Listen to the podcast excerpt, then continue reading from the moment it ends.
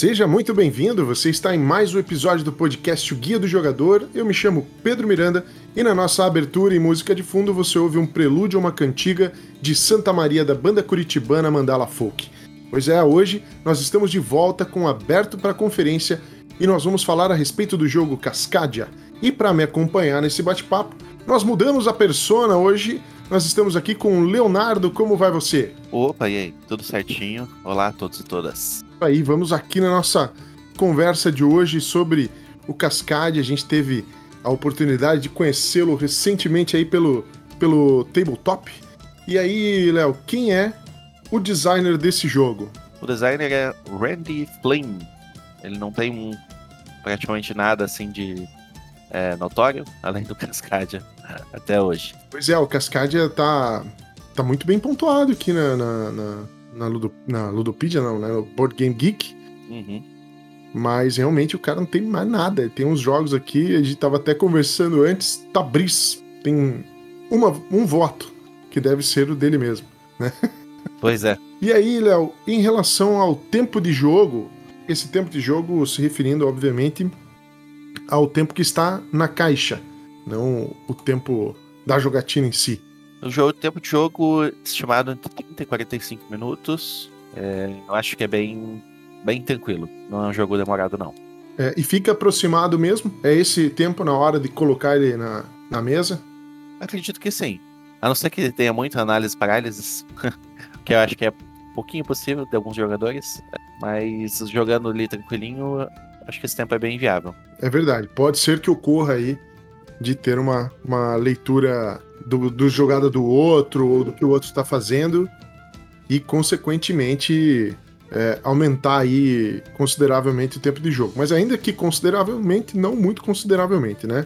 Não é algo que vá ultrapassar aí de uma hora. Em relação ao peso do jogo, a gente usa aqui a métrica do Board Game Geek, que vai do 1 até o 5, né, em termos de classificação de peso. E qual que é o peso atual definido para o Cascade? Peso, de acordo com o BGG, é 1.91.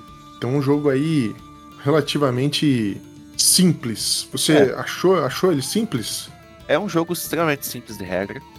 Qualquer, joga, qualquer pessoa realmente consegue jogar. É, você pega um tile e coloca em qualquer lugar, não tem nem restrição. Né, e os bichinhos você coloca onde está impresso, então não tem erro. Mas ele é um pouquinho mais complexo na hora de montar ali o seu quebra-cabeça. E algumas cartinhas de pontuação demoram um pouquinho para você conseguir entender, eu achei. Mas fora isso, ele é bem tranquilo de jogar. É, realmente a complexidade dele não é alta, embora ele seja um jogo que há um, há um há uma certa curva de aprendizado aí para você ser um jogador mais dominante ou mais competitivo, enfim, né? Mas ele é realmente, em termos de regra, super simples. Teria algum jogo aí que a gente conseguiria comparar em termos de aproximação? Você acha que é aproximado o nível de dificuldade dele de um Carcassonne? Pode ser, eu acho que tá mais fácil que o Carcassonne, né? Como eu falei, não existe nem restrição. Se você quiser pegar o seu tile e colocar em qualquer lugar, você consegue. O que o pessoal compara muito, obviamente, é o Cálico, por ser da mesma do mesmo time ali que criou, da mesma empresa, né? Também acho que é mesmo, mais ou menos a mesma vibe, né? Você pega um tile também não tem muita restrição, apesar que no Cálico é um pouquinho mais difícil de, de montar o seu tabuleiro do que nesse. Esse não tem nenhum é, espaço também determinado como no Cálico, né? Você monta para onde você quer. Ele é mais liberto. Sim. E aí, Léo, quem foi a editora que trouxe esse jogo para os holofotes? Foi a Flare Out Games e a Alderac a, EG, né? A EG. A gente tá falando desse jogo, não, ninguém falou de é, ser um, um, um, potencial lançamento no mercado nacional, mas é um jogo que eu imagino que tem um ótimo apelo é, com o público de, de, jogos de tabuleiro em geral, né? Porque, como o Léo falou, ele é muito é, abrangente com quem pode jogá-lo, né? Com as pessoas que podem vir a jogá-lo. Fica aqui o registro e a esperança, né, de que esse jogo tenha alguma chance de vir ao mercado nacional, sendo anunciado pela Grok, que já lançou jogos da Flatout, da, já, já trouxe um jogo da Flatout, ou talvez até mesmo pela Devir, por conta dessa aproximação do jogo também com a AEG.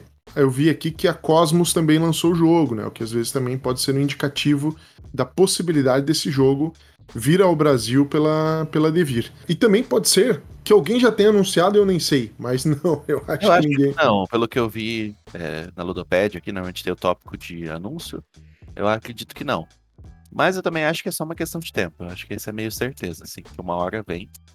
Até porque ele subiu muito rápido, né? ele, tá, ele é 110 do BGG já, e é o número 1 abstrato, que é bem impressionante. Ele passou azul no ranking abstrato. É, ouvintes desse nosso podcast que são aí fãs do azul, precisam já ir dar uma olhada, abrir o olho aí, porque o concorrente chegou forte. Bom, eu vou, fazer, vou fazer aqui aquele argumento básico que a gente faz. O Cascadia é um jogo que leva em consideração aí o, o, o habitat dos animais, de alguns animais, são cinco espécies retratadas no jogo. E o objetivo é justamente você fazer o tile placement de, desse habitat, né, de regiões e tal, é, e junto com a compra desse tilezinho que você coloca como peça de habitat, você também já pega a espécie em, em, em, que a gente está comentando. E essa espécie é alocada nesse tabuleiro que você está tá montando. E nós temos cinco cartas abertas no jogo, que valem desde o início até o final, elas não mudam uma para cada uma dessas espécies, que determina como vai acontecer a pontuação daquela espécie naquela partida. Aí tem uma variação ali para garantir uma rejogabilidade e tal, mas basicamente é isso. Então são as cartas que definem a pontuação, as peças de habitat que você vai formando o seu tabuleiro pessoal e individual, e embaixo dessa peça, quando você pega ela, você já também pega uma espécie que você imediatamente coloca numa área onde ela pode vir a ser aceita. Esse é o jogo. Praticamente expliquei o jogo aqui, ó. claro que a grande dificuldade tá no, no que cada criatura ou cada, cada espécie ali faz, né, em termos de pontuação. É, sobre a complexidade do, do, do, jogo, a gente chegou já ali é, a comentar algumas coisas, mas a gente pode explorar um pouquinho melhor esse, esse, esse tópico, ele é fácil de ensinar, né? fácil de entender, fácil em termos de regras, mas você acha que é um jogo complexo que pode gerar dúvidas, os problemas, enfim? Acho que a única coisa que pode gerar dúvidas no jogo realmente são as cartas de pontuação, como eu falei. Algumas que são um pouquinho mais complicadas de entender. Tipo, ah, ele tem que estar tá dessa forma, não pode estar tá adjacente a outro, tem uma sequência. Mas quando você começa a entender também cada animal, eles têm uma, um padrão. O salmão, ele sempre vai ser uma sequência. O, a águia, ela sempre tem que visualizar uma outra de uma forma. Então você já vai entendendo como eles funcionam. Mas algumas cartas no começo podem gerar um pouquinho de dúvida. Em relação à montagem do seu tabuleiro e tal, ele é meio quase um quebra-cabeça de dois níveis, né? Porque você, como a gente falou, você pode colocar sua peça em qualquer lugar, mas, ao mesmo tempo que você está tentando formar os padrões de animais, colocar as peças num lugar onde vai aceitar aquele animal, você também está tentando montar os terrenos do mesmo tipo, um junto com o outro, para pontuar mais no fim do jogo. Então, pensar em tudo isso junto é da onde vem a complexidade do jogo. É, exatamente. Ele tem. É, acho que a palavra é que ele tem um bom nível de desafio, porque ele propõe mais coisas do que só pensar onde você vai colocar esses animais na hora de, de realizar a pontuação embora isso por si só já seja um elemento legal, né, ele ainda considera também essa questão aí que o Léo comentou de você ter esse cuidado em relação ao terreno. E ele tem muitos elementos que pontuam, porque, é, enfim, a gente nem vai citar todos aqui, mas ele tem muitos elementos que geram pontos no jogo. Então você precisa realmente ficar muito atento é, em relação a isso. Você tem a, a, sua restrição ali também, né, de, de escolha porque você sempre tem que escolher a peça junto com um animal específico. Então isso gera uma, res uma restrição, mas também você sempre tem três posições de animais para colocar no tabuleiro. Então isso trabalhar isso de forma que você sempre tenha boas opções, acho que é uma parte que adiciona complexidade ao jogo. É, é verdade. Inclusive ele tem é uma boa, um bom, um bom design mesmo, uma, uma boa, um bom game design foi feito aí pro, pro, pro Cascade nesse sentido, né? Porque ele é simples o su suficiente para você explicar, mas não necessariamente muito fácil em relação a ser jogado. Então, mas também tem uma variante, é, uma cartinha de variante família e variante intermediária, que ele deixa a pontuação do jogo mais simples. Então você junta, se não me engano, são conjuntos de animais iguais que você junta, daí qualquer tipo de animal. Né? E de animais diferentes também, alguma coisa assim. Mas são cartas mais simples um pouquinho, e daí você não usa a carta dos animais. Olha, então quem busca também simplicidade no Cascadia tem. A gente teve a oportunidade, como eu falei no começo desse episódio, de jogar pelo tabletop. É, então a, a, gente passa aqui pela questão dos componentes, né? Como que você vê isso, Léo? Você gostou da arte, principalmente a parte da arte do jogo é, e até mesmo os componentes vistos nesse caso por, por foto somente, né? Aham, eu gostei bastante. É bem, é bem simples, não tem nada assim muito. A parte que mais tem ali, a arte mais trabalhada, são as cartas de pontuação. Você vai dar uma olhadinha ali, não vai prestar muita atenção durante o jogo, mas na tabela de pontos mesmo. Mas a artista é a Beth Sobel, né? Que ela fez vários jogos conhecidos como Cálico mesmo, Wingspan, ela trabalhou, Viticulture. Então é uma artista é, já bem conhecida ali também.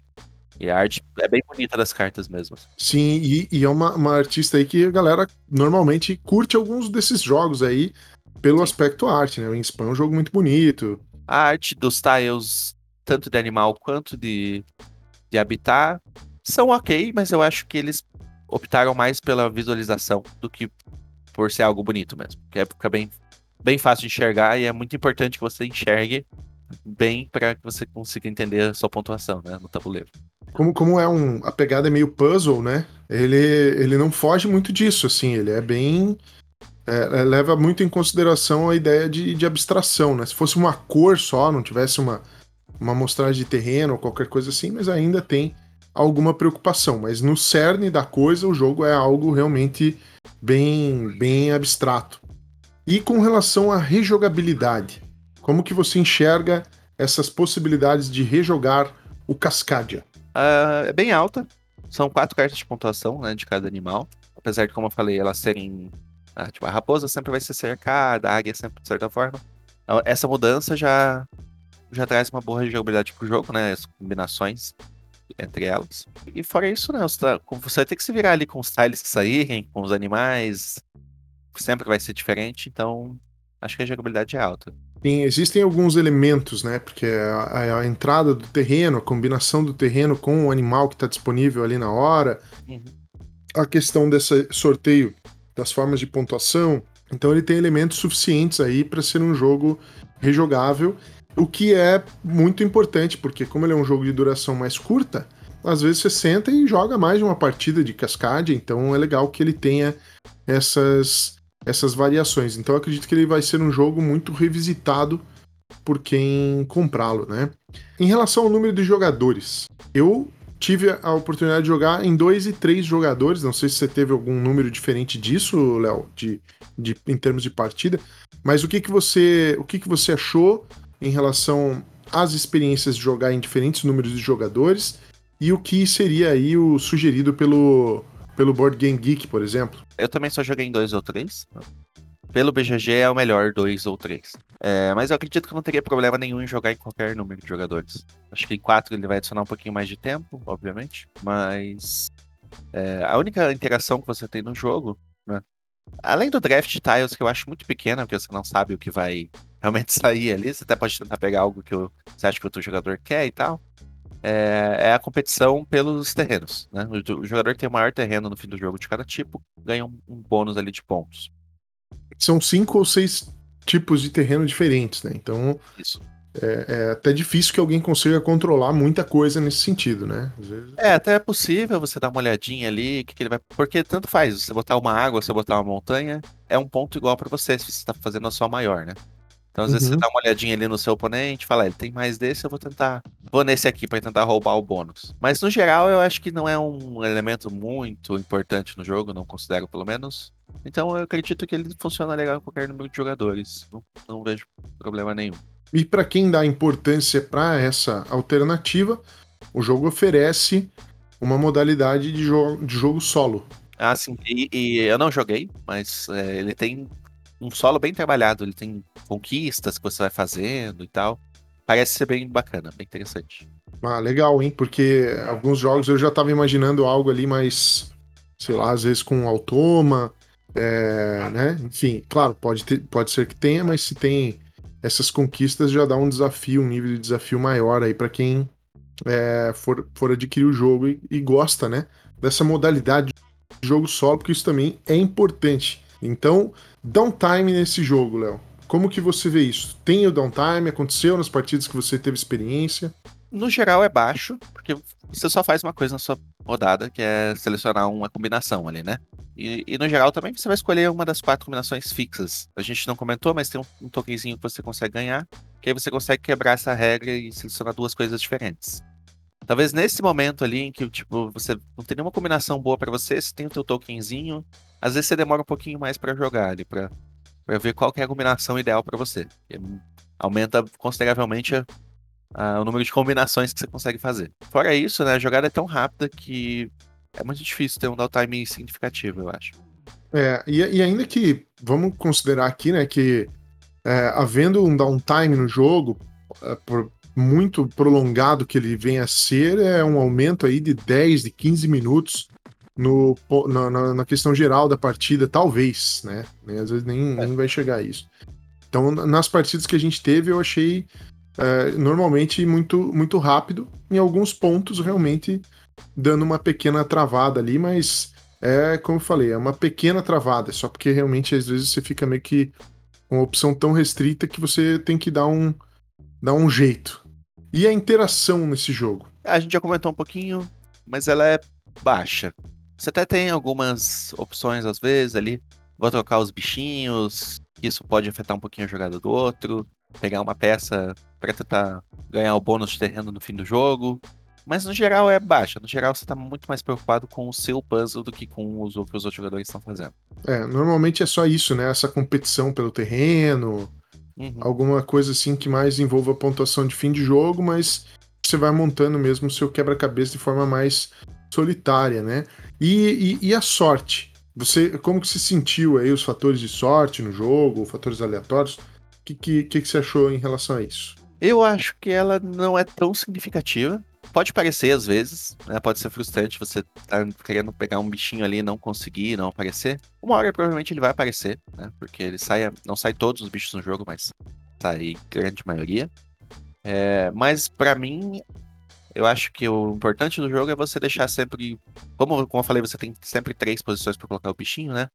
É sempre uhum. você ter boas opções em qualquer lugar. Então acho que, que se você souber gerenciar isso, Normalmente pode acontecer, sair uma rodada ali que zicou, você vai ter que ser forçado a pegar um bicho que você não quer, mas no geral é, acho que é baixo, acho que você consegue mitigar bem sabendo montar o seu, seu tabuleiro. Então a dica se você não quer sofrer aí com o fator sorte é realmente ter um cuidado maior com relação à montagem do seu tabuleiro. Na primeira partida lá que eu, que eu joguei, eu fui colocando os negócios de qualquer jeito e aí toda hora eu ficava travado. Se eu não tinha um, uma pinha lá, né? A pinha que é para você poder quebrar a regra de comprar terreno e a espécie da mesma linha, aí você começa a ter que ter muita pinha e não é tão fácil assim conseguir elas durante o jogo. É sobre a questão temática do jogo. Se enxerga a, a, algo temático ali, puramente abstrato, como que como que fica? O tema está presente, não diria que é puramente abstrato, mas obviamente é bastante abstrato. Você está montando ali um habitat, colocando os bichinhos, é, mas assim, a forma que, que os animais pontuam é bem bacana, né? Tanto que foi uma coisa que o Bruno Legolas criou com a gente, ele gostou dessa questão. Porque ah, os, os, ursos eles ficam mais isolados, eles não querem se misturar muito com os outros ursos, eles formam pequenos grupos. Né? O alce ele já está formando um grupo maior. Então ele tem essa pegadinha temática ali dos animais. E Cascadia é uma cascadia, né? É uma área que existe, né? Ali que pega o Canadá e tal, e uma parte dos Estados Unidos. Então ele leva em consideração, obviamente, as, as espécies que vivem lá. Mas ainda assim é um jogo mais abstrato. É, ele, ele realmente, né? A, a lembrança e os elementos são, são, são muito mais visuais do que de fato. E aí, claro, né? Nesse aspecto que o que o Léo comentou em relação à forma de pontuar, que pode ser que você faça aí uma relação com, com a espécie e tudo mais mas realmente ele é um quebra-cabeça, ele é um tile placement quebra-cabeça que você vai é, montando aí no, no, durante a partida. Sobre diversão, esse é um tópico subjetivo, então ele é realmente direcionado ao Leonardo. Leonardo, Cascadia, te diverte? Ah, bom, eu gosto muito de quebra-cabeça. jogo desse estilo, assim, do puzzle. Coisa de montar, eu gosto muito, né? Quebra-cabeça de padrão, quebra-cabeça espacial. Então, para mim, sim. Mas eu consigo ver como seria frustrante para alguém. Ou... Mas sim, eu, eu, eu, eu me divirto jogando. Eu gosto do, do, do desafio. Né? É, a gente, a gente conhece, né? Jogadores que eventualmente se sentem ou que não curtem muito esse formato de, de jogo, né? E, e o Cascadia, ele já é realmente numa pegada bem, bem puzzle mesmo, bem quebra-cabeça. A gente complementa isso falando sobre quem é a persona para esse jogo. Quem, quem você acha, Léo, que vai, vai gostar do Cascadia, de repente até fazendo relação com algum outro título, né? Para a pessoa conseguir se, é, se situar melhor sobre isso. Um jogador que não está tanto preocupado com integração, a gente falou, né? tá mais preocupado ali com o seu próprio quebra-cabeça. Um jogo mais silencioso. Normalmente você tá ali olhando, escolhendo as pecinhas, já pensando na tua próxima jogada. É isso. Acho que é isso. Alguns jogos, assim, que me trouxeram, né, um sentimento de proximidade com relação ao Cascadia. Então, se você gosta desses jogos, muito possivelmente você vai gostar do Cascadia. É justamente o Carcassonne, que se destacou muito por essa relação de tile placement, e ele também é um quebra-cabeça. Então você vê essa, isso presente aí no, no, no Cascadia. Eu, particularmente, não sei se o Léo vai concordar comigo, eu gostei mais do Cascadia do que do, do Cálico. E eu vejo também algumas é, similaridades. Obviamente que são jogos suficientemente distintos, se você vai ter os dois na coleção, não é um.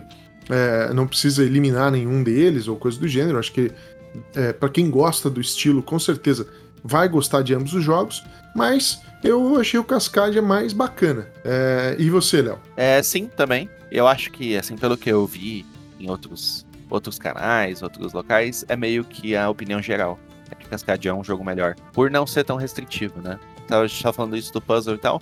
Mas qualquer um consegue jogar Cascadia. É muito difícil você ter que jogar um, um bicho fora, por exemplo. Como você tem sempre três opções de local e tal. Por mais que você vá mal no jogo, você vai conseguir montar o seu tabuleiro. E no Cálico, às vezes, você não consegue. Chega no final do jogo, você precisa de uma peça super específica, precisa de uma peça azul com bolinha.